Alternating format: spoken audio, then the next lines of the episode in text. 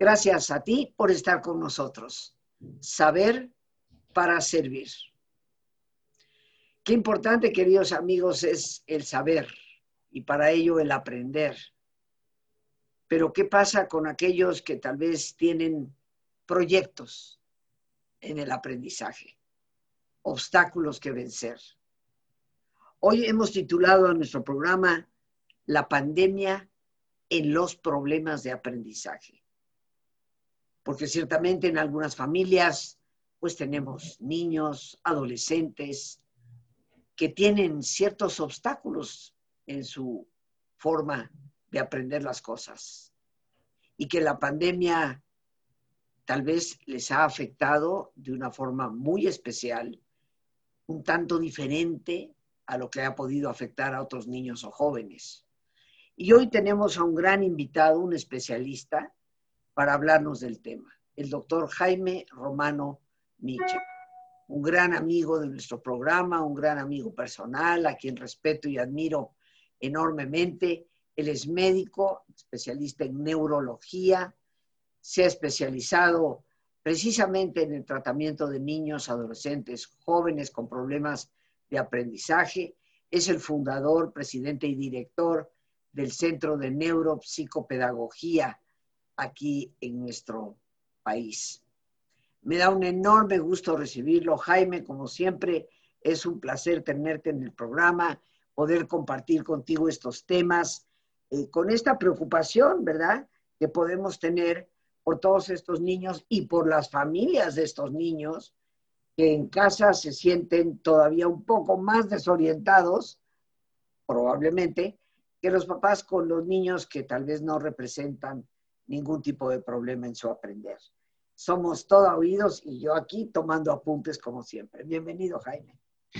Querida amiga Ro, pues ya sabes, con todo el cariño y gracias por permitirme ocupar este espacio tan importante en el que tienes tantos seguidores y tanta gente que te quiere y que te admira, al igual que yo. Tú sabes que gracias, Jaime. hace tanto tiempo y con todo el aprecio eres como mi hermana. Y pues gracias por, por estar en mi vida y por permitirme compartir con tu auditorio este, estos temas.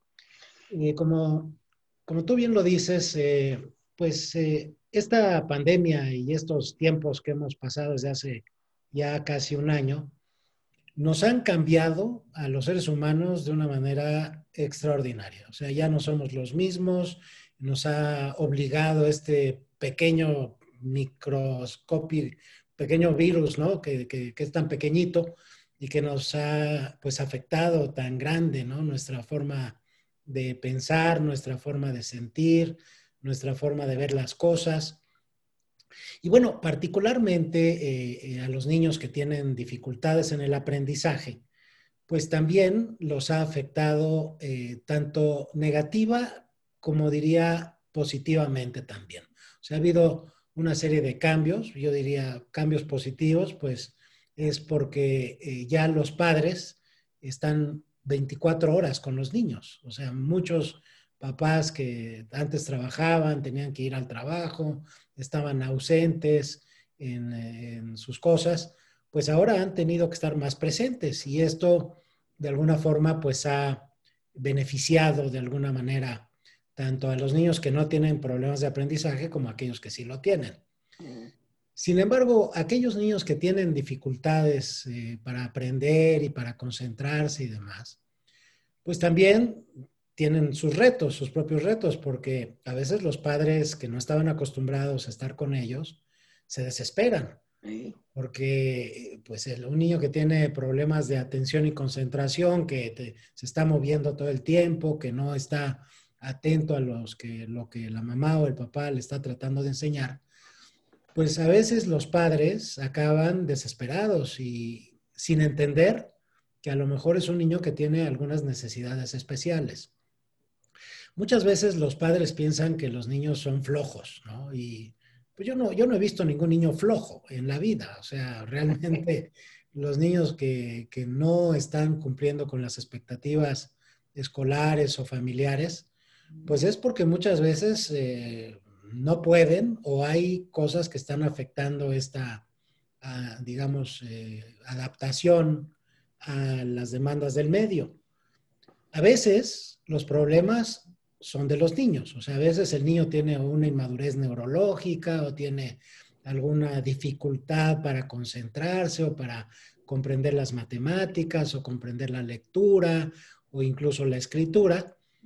Pero también a veces eh, el problema viene de la, del manejo familiar. O sea, hay padres que, por ejemplo, son muy obsesivos y muy exigentes y no dejan a veces a los niños adaptarse de manera adecuada al medio. Entonces puede ser que el niño no tenga ningún problema de aprendizaje y que eso sea ocasionado más bien o porque los padres no entienden cómo educar a sus hijos o cómo darles ese espacio de libertad para que los propios niños vayan pues desarrollándose y aprendiendo por ensayo y error, que es lo que la vida nos impone. A veces los padres quieren imponer sus propias formas y, que, los obligan a, que cumplan con ciertos valores o pues, muchas veces por sus propios temores. Entonces, como, como estamos viendo, pues eh, estos problemas son multifactoriales. Puede ser que el niño tenga dificultades o puede que no las tenga, pero también ese niño está inmerso dentro de un sistema familiar. Y entonces a veces pues hay que trabajar con estos niños desde un punto de vista pues, integral, viendo al niño como un universo en sí, pero este universo está dentro de otro universo que es la familia, que también pues tenemos que atender y todo eso pues dentro de una sociedad y demás. Pero en, este caso eh, lo que nos interesa pues es eh, eh, puntualizar por lo pronto estas dos cosas. ¿Querías hacer algún comentario? No, este, simplemente creo, bueno, aparte que estoy totalmente de acuerdo en cuanto a los problemas de aprendizaje, que en ocasiones sí pueden deberse a esa inmadurez neurológica, a, un trastorno de déficit de atención o de hiperactividad, eh, pero también influyen indiscutiblemente el medio ambiente, los padres, las exigencias, que en ocasiones eh, siento yo, y tú lo seguramente lo has podido constatar mucho más de cerca, los padres tratan de vivir a través de sus hijos expectativas que ellos mismos no cumplieron y tienen que sean los hijos los que cristalicen, ¿no? Ese, eh, en esto, por ejemplo, de cómo la pandemia ha afectado en los problemas de aprendizaje, pues sabemos que los niños han tenido que dirigirse a la pantalla. Eh, esto se me antoja que tal vez para ciertos niños con problemas de aprendizaje puede ser muy favorable porque el cambio de imágenes les puede atraer, pero para otros puede ser todo lo contrario. Eh, dime qué efecto ha tenido el no escuela presencial, sí escuela pantalla? Mira, eh, los niños, eh, más que los adultos, tienen una gran capacidad de adaptarse, de mm. adaptación. Sin embargo, eh, pues en los pacientes que yo, este, que yo veo, sí veo cosas que están repercutiendo. ahora veo muchos niños que tienen un talante un poco triste. O sea, son niños eh, que, están padeciendo realmente este encierro, porque pues una de sus necesidades a esas edades es la socialización, Él está, es el estar con otros niños. Y a pesar de que los ven en las pantallas, pues no es lo mismo, porque la interacción en la pantalla es generalmente de uno a uno. Si hablan muchos al mismo tiempo, pues ya nadie habla nada y no se entiende nada cosa que sí sucede en el contacto físico. Ese es un tema importante, ¿no? El otro tema eh, que considero que también es muy importante y que a veces los padres no se dan cuenta es de que con estos encierros los niños no están expuestos al sol y el sol es muy importante para pues la síntesis de vitamina D, vitamina E y demás y para que todo el sistema funcione de manera adecuada. Eso es en términos generales, pero hablando en particular de los niños con problemas de aprendizaje, pues efectivamente se vuelve muy tedioso, se vuelve una rutina en el día con día. Y como decíamos, un niño que, por ejemplo, tiene trastorno por déficit de la atención, que no está siendo atendido y no está siendo eh, medicado, muchos de ellos y demás, pues se vuelve un problema muy, muy fuerte, ¿no? Y eso se traduce en castigo, se traduce en desesperación de los padres y toda la dinámica incluso se afecta, se afecta de manera, de manera importante. Claro, hay cosas que sí pueden tratarse a través de, la, de los nuevos métodos ¿no? de videoconferencias y demás, pero hay otros que no. Por ejemplo, en, en, mi caso, eh, dentro del área médica, que tú sabes, tengo una clínica con un equipo interdisciplinario, hay algunas cosas que sí hemos podido hacer para ayudarle a estos niños a mejorar a través de las plataformas digitales. Hay otras que no se puede. Por ejemplo, la consulta de primera vez, pues yo necesito ver a mi paciente, o sea, no puedo hacer diagnósticos realmente a través de, de una pantalla. Entonces es muy importante el contacto físico, ver al paciente, ver a los papás, platicar con ellos y demás. Pero fíjate que las consultas subsecuentes, esas sí se pueden hacer por videoconferencia. Entonces eso pues ha también traído un beneficio porque es más fácil a través de la videoconferencia hacer el contacto y eso también ha abaratado los costos, eh, que es otra de las cuestiones importantes porque, bueno, no es lo mismo cobrar una consulta presencial que una, una consulta por internet y de hecho en el centro pues hemos hecho este esfuerzo, ¿no? Por tratar de apoyar a la gente en ese sentido, eh, de tal manera que eh, sí, algunas cosas las hemos podido implementar por internet. Otra de las cosas que se han podido implementar eh, por internet, pues son, por ejemplo, las psicoterapias. Y esto ha sido un gran hallazgo porque la psicoterapia, o sea, el apoyo psicológico, el apoyo emocional, no necesariamente tienes que estar frente al paciente. A lo mejor una primera vez sí para que se cree esa confianza, ese, ese rapport, ¿no? esa relación entre el psicoterapeuta y el paciente, pero las consultas subsecuentes fácilmente se pueden hacer por, por, internet y esto es algo que hemos descubierto en la clínica. Yo recibo pacientes de toda la República Mexicana, me llegan pacientes de Los Cabos y me llegan pacientes de Cancún y me llegan pacientes de Veracruz y de otro lado. Y ahora esto pues ha hecho el trabajo mucho más eficiente porque pues ya no tienen que trasladarse claro. a las consultas y eso también pues ha beneficiado. Eh, me, me, queda ahí una pregunta que me gustaría hacerte, Jaime, pensando en los papás, las familias eh, que tienen niños jóvenes en casa, adolescentes, con problemas de aprendizaje. ¿Algunas sugerencias especiales para ellos en cuanto a disciplina, horarios, eh, la forma de manejar la pantalla, eh, quehaceres, eh, asignación de responsabilidades? ¿Qué les podrías aconsejar considerando que ciertamente a todos nos ha afectado la pandemia pero que tal vez puede estar cobrando un precio más alto en los niños que tienen ya un problema para aprender. Sí, mira, yo creo que hay unas recomendaciones generales que aplican tanto a niños con problemas de aprendizaje como a, a los que no tienen problemas de aprendizaje. Una de ellas es efectivamente cumplir con las rutinas. Es muy importante que los niños y los padres también eh, pues se sigan levantando a una hora adecuada, temprano, ¿no? Y que empiecen sus actividades, que se conserve lo más que se pueda la rutina del desayuno, de la comida, de la cena. Eh, las horas de estudio, pues son horas de estudio que uno tiene que hacer.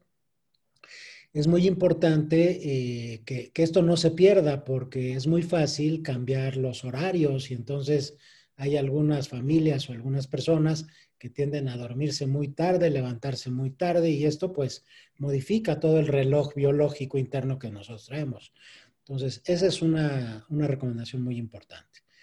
La otra es de que haya tiempos también para, como decíamos, para exponerse al sol. Esto es importante. En tercer lugar, eh, yo diría tener eh, horas dedicadas a hacer algo de ejercicio físico muy importante ahora eh, esforzarse, porque pues los seres humanos tendemos a más bien a la comodidad y entonces he visto que pues ahora veo algunos pacientes que han subido 10 kilos de peso, 12 kilos de peso, ¿no? Y, y eso no es bueno. O sea, es muy importante la alimentación, que la alimentación sea una alimentación sana y adecuada, evitar pues todas estas golosinas eh, para que eso no entre en juego. Este, te, voy a interrumpir en esto de, de las golosinas. Sabemos que el azúcar a veces en los niños tiene ciertos efectos. En los niños con problemas de aprendizaje, eh, ¿qué del azúcar con ellos? ¿Qué de las golosinas? Mira, las golosinas no son causa de los problemas de aprendizaje. No quiere decir que un niño que tome mucho azúcar o que consuma mucho azúcar, el consumo del azúcar le va a ocasionar los problemas de aprendizaje. Eso no es cierto, eso se pensaba en alguna época y no es cierto. Lo que sí es cierto es de que los niños, por ejemplo, que tienen trastorno por déficit de la atención con hiperactividad en particular, como son muy inquietos, pues tienden a meterse calorías. Y la forma de meter calorías, pues es a través de ingerir golosinas y ingerir azúcar. En algún momento se habló también que los colorantes, sobre todo el colorante rojo, podía ocasionar problemas de aprendizaje. Tampoco es cierto. Las causas de los problemas de aprendizaje pueden ser o problemas durante el embarazo o problemas durante el parto estas son causas frecuentes de problemas de inmadurez neurológica. O el otro factor es un factor hereditario. Hay algunos padecimientos que se pueden heredar. Entre ellos, el trastorno por déficit de la atención, se ve que hay un componente muchas veces hereditario. Eh, se ve que a veces los padres tuvieron también problemas para concentrarse, el papá o la mamá o los abuelos. Entonces, sí es un factor que influye ahí. Hay otros casos, por ejemplo, los niños con autismo, pues eh, no necesariamente tiene que haber un factor hereditario, pero si es un trastorno neurobiológico en el que no tiene nada que ver ni con la alimentación, ni con las, golosinas, ni con el color rojo. Son padecimientos perfectamente bien identificados. Hay otros niños, por ejemplo, que tienen eh, dislexia, que, es un término que se utiliza, que son problemas específicos en la lectoescritura, que a veces sí tienen componente hereditario, no necesariamente, pero a veces también. Eh, se da más frecuentemente, por ejemplo, en zurdos que en diestros. A veces tienen incluso escritura al revés, los zurdos, eh, como Leonardo da Vinci, ¿verdad? Que era un genio y que también tenía este problema de dislexia o de escritura al revés. Hay otros casos, por ejemplo, niños que tienen problemas de comprensión, que tienen un poquito de deficiencia mental, aunque no sea tan severa, y esos son los que pasan más desapercibidos. Son niños que les cuesta trabajo comprender las matemáticas, son niños que les cuesta trabajo comprender la lectura, por más que se esfuerzan, no logran extraer las ideas principales. Entonces, como ves, es toda una gama de trastornos de aprendizaje y claro, hay otros un poco más de tipo neurológico, como las epilepsias, que ya hemos platicado en algún momento aquí en tus programas, trastornos específicos del dormir, ¿verdad? Los terrores nocturnos, el sonambulismo, eh, en fin, hay toda una gama de trastornos, pero algunos de ellos, eh, como decíamos, la causa o es durante el embarazo hubo problemas en los que fue un trabajo una gestación de menor tiempo a la normal. Los niños nacen entre las 38 y 42 semanas. Si nacen antes, pues probablemente tengan más problemas. Si nacen después, también. El parto es muy importante porque si son trabajos de parto prolongados, traen circular de cordón o no respiran inmediatamente al nacer. Esas son causas frecuentes de problemas de aprendizaje y el otro componente, el, hereditario, que a veces también se combinan para que se expresen.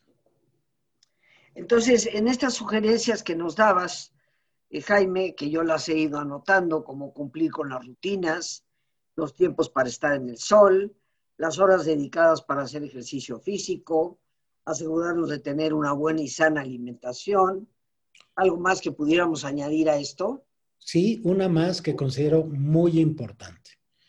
Hay que ocupar este tiempo en el que están las familias juntas, por lo menos participando en tiempo, para que haya calidad en la relación.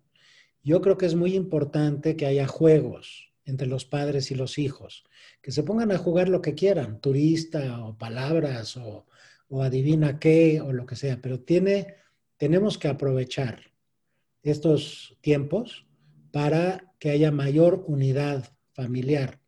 Y no que siempre sea estar castigando al niño para que estudie o que cumpla con sus tareas o hay que salirnos de ese espacio para tener espacios lúdicos, espacios de diversión, que la familia se divierta junta. Eso creo que va a ser un, tema muy importante para que pues aprendamos también cosas que este virus nos trajo, porque antes del virus los papás salían a trabajar 20 horas al día, no veían a los hijos en todo el día, los dejaban a cargo del abuelo, de la nana o de quien fuera, y esto pues también conlleva eh, pues un costo. Entonces ahora que nos obliga el virus a estar más en familia, pues hay que aprovecharlo para acercarnos, ¿no? En, dentro de esta unión familiar. Claro que sí, muy importante. ¿Qué te parece, mi querido Jaime, si nos vamos a un ejercicio de relajación? Y inmediatamente regresamos contigo para continuar con el tema y dar todos los datos para las personas que quieran contactar al doctor eh, Romano Micha. Bien, amigos, pues nos ponemos cómodos y si te es posible hacer el alto completo, el alto total, qué mejor que cerrar tus ojos. En una posición cómoda, con tus ojos cerrados, toma conciencia de tu respiración del entrar y el salir del aire en tu cuerpo. E imagina cómo al inhalar, así como llevas oxígeno a tus células, inhalas también serenidad para tu mente. Al exhalar, así como tu cuerpo se libera de toxinas, imagina cómo en ese aire que sale te liberas de todas las presiones y todas las tensiones. Respira profundamente.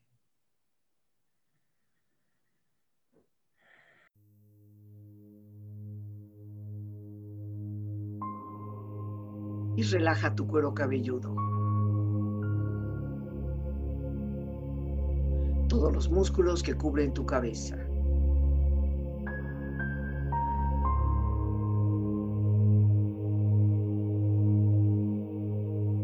Relaja tu frente. Siente la piel, la vibración de la piel que cubre tu frente.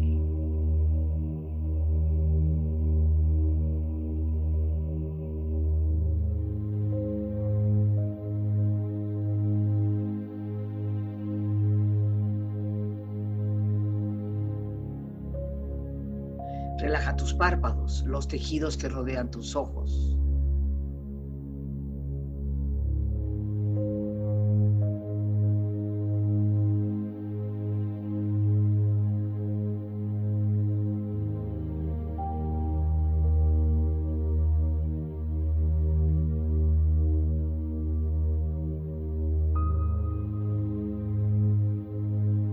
Tus mejillas, toda la piel, todos los músculos que cubren tu cara.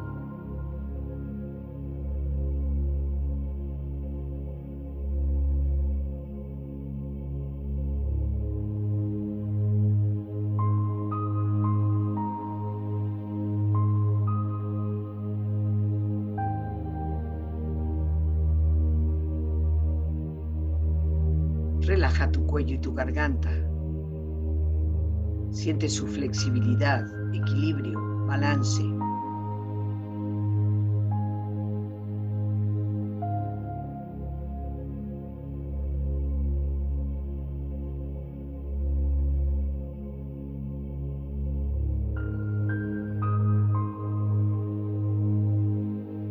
Relaja tus hombros, brazos y manos, así como tu espalda. Siente una agradable sensación que relaja todos los músculos en estas partes de tu cuerpo.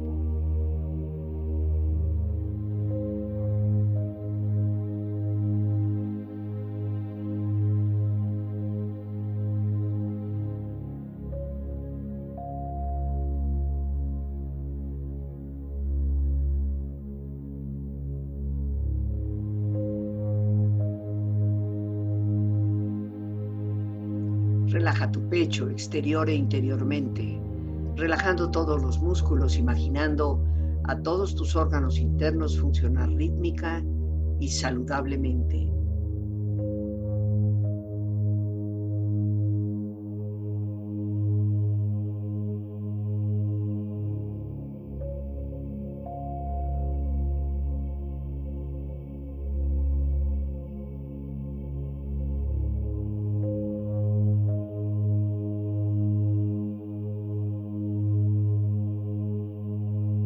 Abdomen, exterior e interiormente, relajando todos los músculos, imaginando a todos tus órganos internos funcionar rítmica y saludablemente.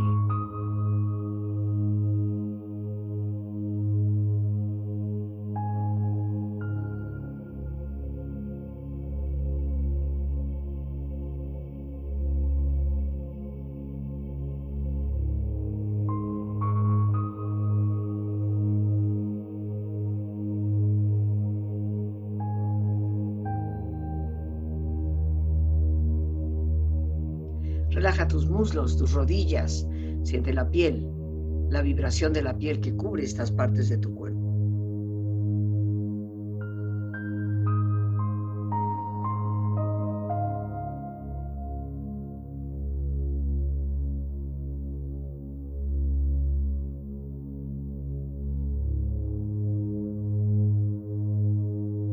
Relaja tus pantorrillas y tus pies.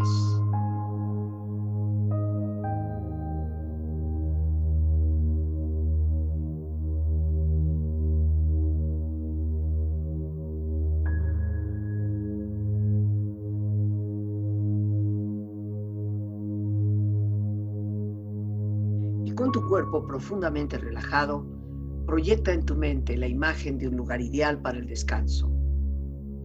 Imagina los colores, los sonidos, los aromas. Es una escena de belleza y paz. Siente estar ahí.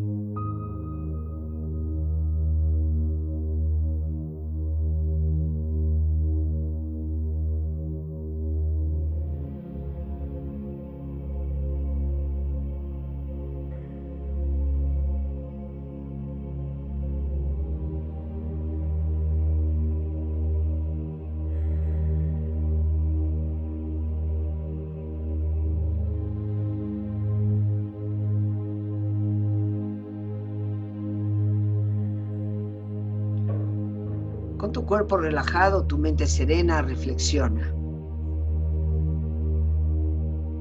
Aprender es descubrir que algo es posible.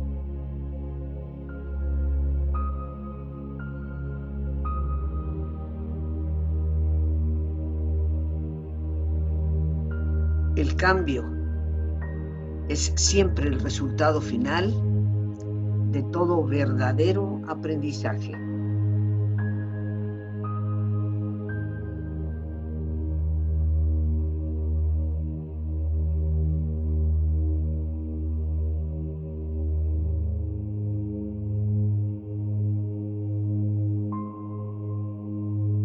Cuéntame y olvido. Enséñame y recuerdo involúcrame y aprendo.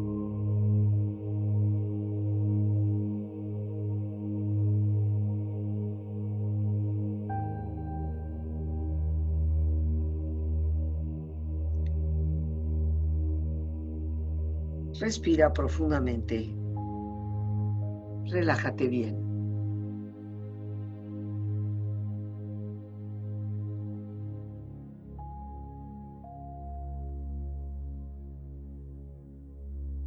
Con esta experiencia empieza lentamente a estirarte, brazos, manos, piernas y pies, moviendo tu cuello, bostezando si lo deseas, haciendo que tu cuerpo retome su nivel de actividad habitual hasta muy lentamente abrir tus ojos. Ojos abiertos, bien despierto, muy a gusto, bien descansado, en perfecto estado de salud, sintiéndote mejor que antes.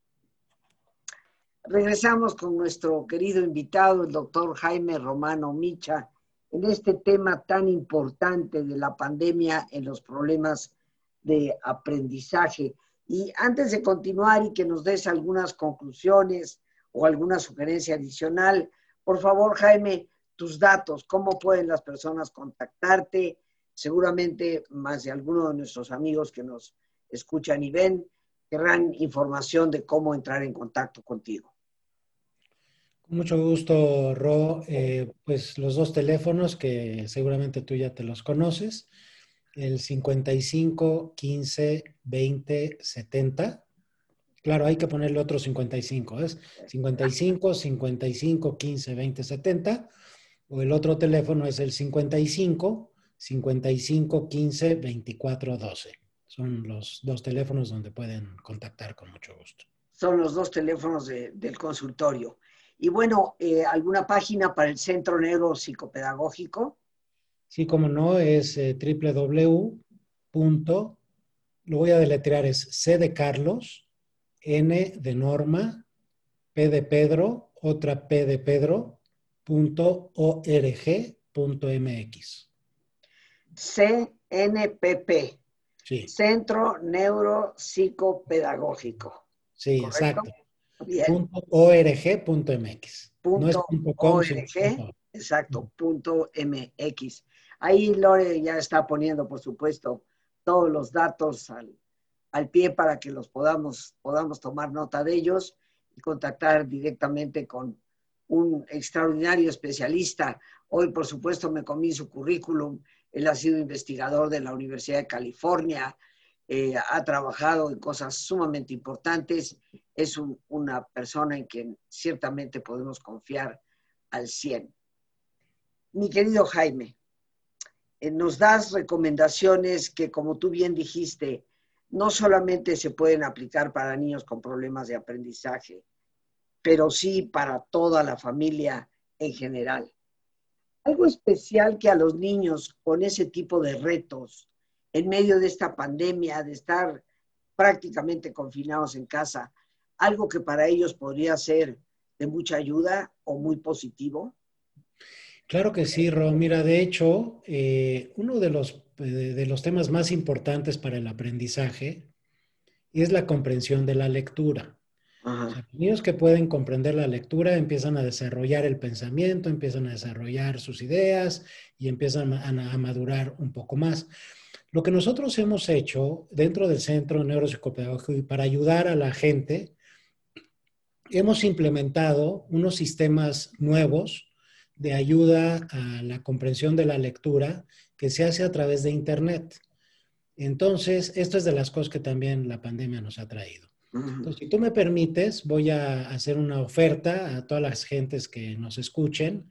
Les vamos a ofrecer hacerles una evaluación de, la comprensión de la lectura que a, los niños que quieran, eh, con un costo realmente muy bajo, o sea, 200 pesos para hacer una evaluación de la comprensión de la lectura y eso nos permite saber exactamente en qué, en qué momento están y, cómo se encuentran.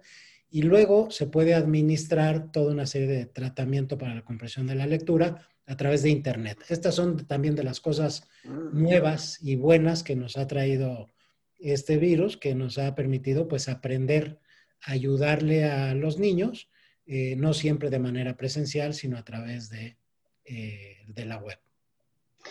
Eh, eh, obviamente a esos mismos teléfonos, 55 55 15 20 70 y 55 55 15 24 12, son los teléfonos para comunicarnos. Eh, ahí pues pedimos que de parte tuya existe esta posibilidad de hacer una prueba de comprensión de lectura. Jaime, viene a mi mente algo. Dime. tal vez me voy a salir, este, ahora sí que fuera de la cocina, ¿no? Pero eh, por no decir otra expresión que ahorita no voy a utilizar. Pero bueno, a veces se me ocurre pensar, algunos adultos no necesitaremos hacer una prueba de comprensión de lectura, porque fíjate que generalmente eh, yo tuve la experiencia de conocer a una persona ya de adulto y, ciertamente tenía eh, problemas de aprendizaje, tenía un trastorno de déficit de atención pero era una mujer de treinta y tantos años y se negaba realmente a aprender a leer y a escribir. Okay. Y eh, tenía una memoria formidable, ¿eh? Sí. Pero leer y escribir, nada más no. Y yo me preguntaba, sé que por ejemplo en un trastorno de ese tipo, eh, llegando a la adultez, es menos, un poquito menos o un bastante menos tratable que si lo tratas y lo atiendes desde la más temprana edad, cuando se ve el problema. Pero ahorita que decías esto de la comprensión de la lectura, porque estoy de acuerdo contigo que la comprensión de la lectura eh, puede ser, lo pongo entre comillas, un poco determinante para la organización de nuestro pensamiento. Así es. Entonces, se vale como adulto decir, oye, yo quiero saber qué tanto si comprendo lo que leo eh, y, y, saber si hay una alternativa para mejorar. Sí, claro. De hecho, la evaluación que hacemos en los niños se puede aplicar también en los adultos. Eh, y vemos cómo está su nivel de comprensión y si es un problema de comprensión semántica o de integración de la información. Todo eso da esta prueba. Es una prueba bastante completa que se puede aplicar tanto en niños como en adultos. Con mucho gusto se, se, lo ofrezco también a los adultos. Ahora, es, es, muy importante también que se entienda que a veces el problema de comprensión de la lectura es consecuencia de algunos otros problemas. O sea, por ejemplo, puede ser que el niño, además de que le cuesta trabajo comprender la lectura, pues tenga problemas de atención o tenga problemas de concentración. Pero eso eh, pues ya requeriría pues de un análisis un poquito más, más profundo. Pero efectivamente el punto de partida pues es la comprensión de la lectura es fundamental porque es la estructuración del pensamiento. Pero yo, yo, pensaba en los adultos cuando a veces escucho personas que me dicen, es que me cuesta mucho trabajo concentrarme, Ajá. es que se me, se me, va la onda, estoy en una cosa y de repente ya me fui a otra. Eh, sí. Y tienen dificultades para el trabajo, para desempeñarse en sus, en sus labores de empleo, ¿no? Exactamente. Entonces, se me ocurre que puede ser una herramienta para saber por dónde es que está brincando la liebre. Claro, por ejemplo, en ese caso de adultos que tengan problemas más bien de atención y que de concentración, se puede hacer el, el, test de la lectura y ahí nos damos cuenta si su problema no es de comprensión de lectura, sino que es más bien de atención. Uh -huh. Y pero eso ya requeriría pues de un análisis diferente, de un diagnóstico distinto. Uh -huh. Efectivamente, pues, se les puede ayudar muchísimo a aquellas personas adultas que tienen dificultad en atención y concentración que es un tema distinto de la comprensión de la lectura, que es más, claro. más cortical, por decirlo. Uh -huh. Pero efectivamente, pues hay, por eso la importancia de hacer un diagnóstico puntual y preciso para poder implementar realmente pues, un tratamiento adecuado a la persona. Muy bien. Jaime, ¿algo más que quisieras añadir antes de ya irnos despidiendo?